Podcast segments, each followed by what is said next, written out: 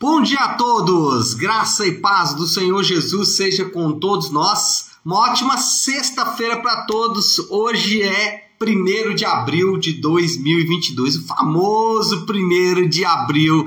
E aí nós vamos hoje, já que é 1 de abril, dentro do nosso devocional, dentro da nossa maratona bíblica, falando de números. O tema do devocional de hoje é Deus se mostra santo. Nada melhor do que um Deus santo para tratar com o primeiro de abril, né? Brincadeiras à parte, vamos então fazer aqui a nossa é, conversa da manhã, o nosso devocional, sobre o livro de Números, hoje capítulos 18, 19 e também capítulo de número 20. Eu quero destacar um versículo que é o versículo 13 do capítulo 20, tá ali mais ou menos no meio do, do capítulo, entre duas histórias, e ele vai dizer algo interessante que basicamente vai resumir não só esse episódio que a gente vai falar hoje, que é o episódio das águas de Meribá, famoso episódio das águas de Meribá, mas também ele serve aí como contexto para os outros textos que a gente vai falar aqui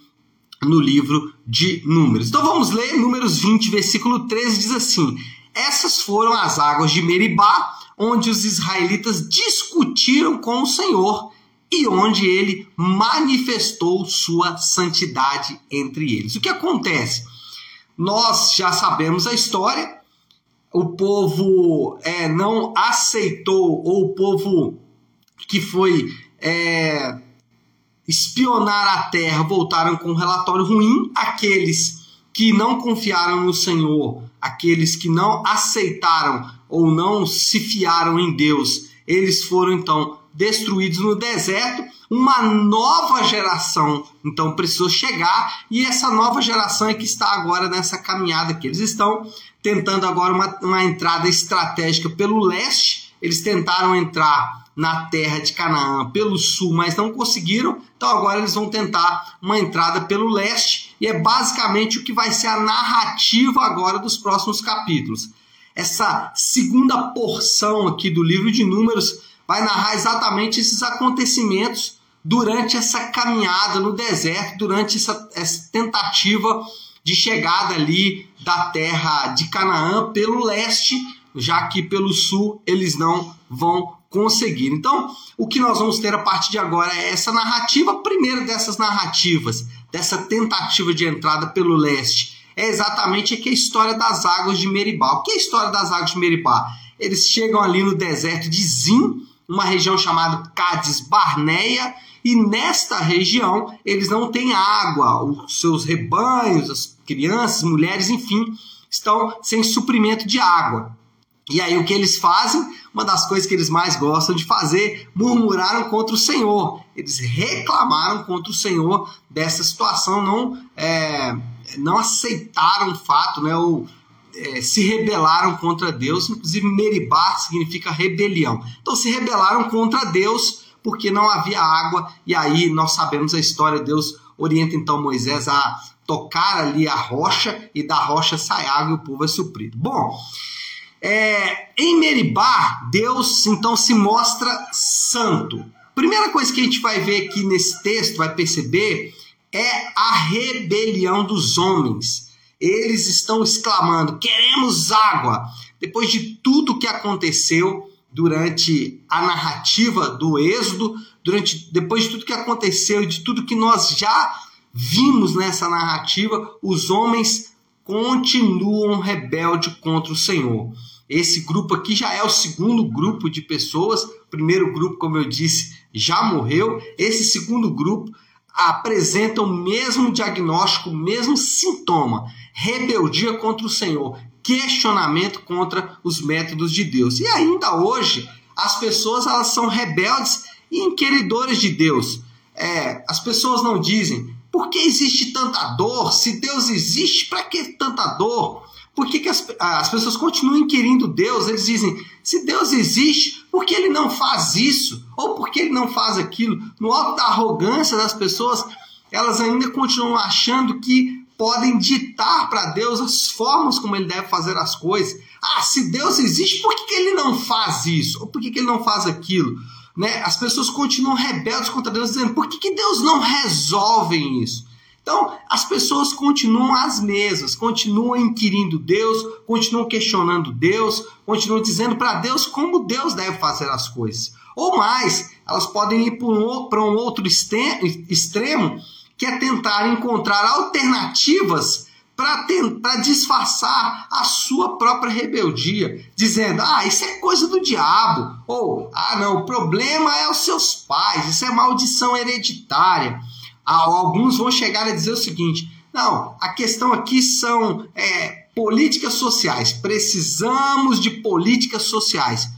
Tudo isso são tentativas de disfarçar a própria rebelião contra Deus. O texto bíblico não dá margens, ele é claro. Romanos 3,10, Paulo diz, usando um salmo como referência, Paulo diz: Não há justo, Nenhum sequer. Este é o diagnóstico. E esse diagnóstico pode ser conferido, pode ser é, visualizado, pode ser visto nos dias de hoje. Aqueles homens que questionaram a Deus, queremos água, são os mesmos que estão por aí hoje. Talvez eu e você, em alguns momentos, também fazemos isso. Por quê? Porque nós estamos afastados de Deus. E o homem precisa reconhecer isso. Nós precisamos reconhecer que somos naturalmente afastados de Deus. Por isso que as coisas de Deus, elas são aos nossos olhos difíceis, complexas, não entendemos o mistério da Trindade, não entendemos o mistério da dupla é, da dupla natureza de Cristo, não entendemos como alguém pode ser Deus e homem ao mesmo tempo, não entendemos, inquirimos Deus, não entendemos é, os aspectos da salvação. Como assim Deus fazer isso? Como assim Deus perdoar pecados? Como assim Deus eleger pessoas? Quer dizer, não entendemos, questionamos a Deus e tentamos encontrar alternativas. O ponto é que a Bíblia é clara: não há justo nem um sequer. E nós precisamos reconhecer isso. Mas também o texto vai mostrar a provisão divina. Se os homens estão dizendo queremos água, nós encontramos Deus também respondendo: fale a rocha. Se por um lado os homens questionam a Deus, Deus sobrenaturalmente supriu o povo de água. Aquele povo rebelde, aquele povo de coração obstinado, aquele povo afastado de Deus, recebeu uma resposta de Deus. E a resposta de Deus foi suprimento sobrenatural. E aí nós percebemos que o aspecto sobrenatural sempre esteve presente na história do povo de Deus. O aspecto sobrenatural nunca faltou, ele sempre acompanhou o povo de Deus. Ele sempre esteve lado a lado com o povo de Deus. E o maior exemplo desse ação sobrenatural de Deus, maior sinal dessa ação sobrenatural de Deus é que Deus entregou o seu próprio filho. A cruz é a ação de um Deus, um Deus que se expressa em três pessoas, um Deus que é Pai, Filho e Espírito Santo, um Deus que é a expressão exata do seu ser, é um ser divino humano que é Jesus. Esse ser entrega-se pelos piores pecadores na cruz do Calvário. Se você precisa de um sinal da ação sobrenatural de Deus, basta você olhar para a cruz, porque na cruz nós temos a expressão exata do que significa a ação sobrenatural de Deus. Deus agindo de modo sobrenatural para os homens. E aí, se a cruz é exatamente o lugar onde se manifesta a maior evidência da ação sobrenatural de Deus, o texto bíblico de Romanos 8,32 diz o seguinte: se Deus entregou o seu filho por nós, ele não nos dará também todas as coisas? O ponto é, se Deus que entregou sobrenaturalmente Jesus não nos dará todas as outras coisas, então nós podemos confiar que Deus de forma sobrenatural vai providenciar tudo aquilo que nós precisamos.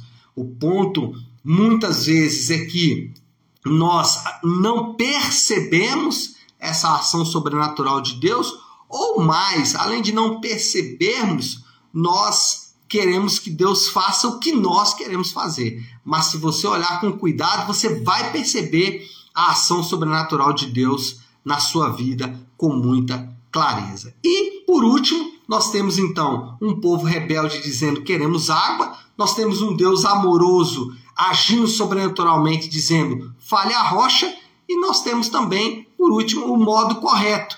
Não confiaram em mim. Por quê? Porque Deus, aliás, por que não? Para quem Deus declara esta verdade? Não confiaram em mim. Moisés e Arão, porque Moisés e Arão fizeram o que era certo da maneira errada.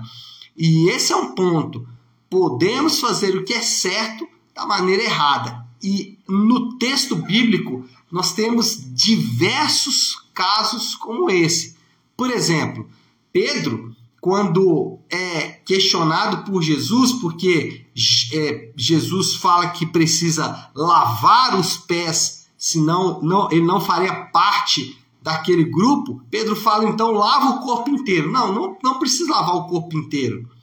A questão ali é Pedro estava querendo o certo, lavar, mas de maneira errada. Não, lava logo o corpo inteiro. Nós temos um outro caso que narra também fazer a coisa certa da maneira errada, que é Ananias e Safira, lá em Atos capítulo de número 5, eles fizeram certo de maneira errada e foram é, fulminados, morreram na hora porque fizeram certo de maneira errada se a moda pega, nós teríamos uma, uma baixa grande aí entre até os próprios crentes. Mas enfim, Jesus ele também criticou abertamente os religiosos. Por que, que ele criticou os religiosos?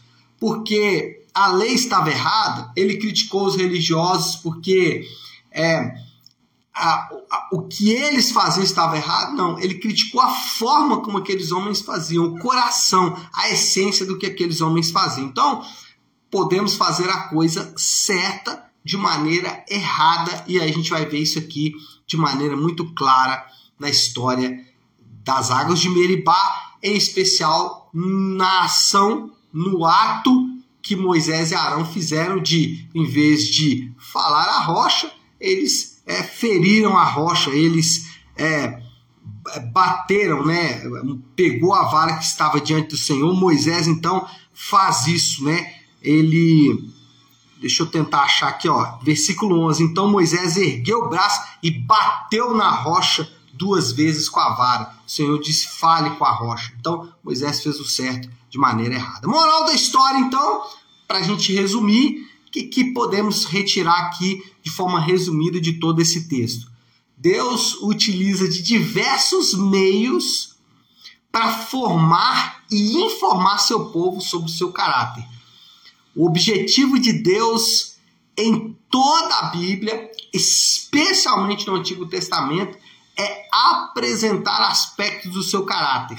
E ele faz isso é, através dos acontecimentos, e esses acontecimentos eles informam o povo sobre o caráter de Deus, mas também formam o povo, uma pedagogia perfeita de Deus. Então, esse caso aqui das águas de Meribá, Deus Inclusive o texto vai mostrar isso. Deus queria apresentar um aspecto do seu caráter que é a santidade. E ele faz isso de maneira muito clara nesse texto. Bom, qual é o desafio então? A aplicação. Como nós podemos aplicar o que nós acabamos de é, escutar, o que nós acabamos de aprender aqui no texto de Números capítulo 20? É, qual o desafio? Confiar que Deus está formando e informando por meio dos acontecimentos da vida.